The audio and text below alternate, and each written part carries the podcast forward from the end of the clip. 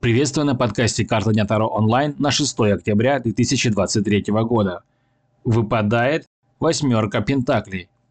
Сегодня предстоит день новых возможностей и желаний. Стоит попробовать взяться за что-то новое, пойти учиться или развивать навыки мастерства.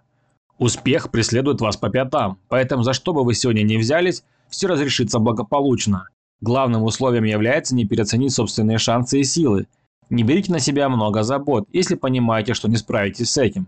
Наберитесь опыта, усердно работайте над каждым делом, и тогда все получится, ведь у вас отличные перспективы в будущем.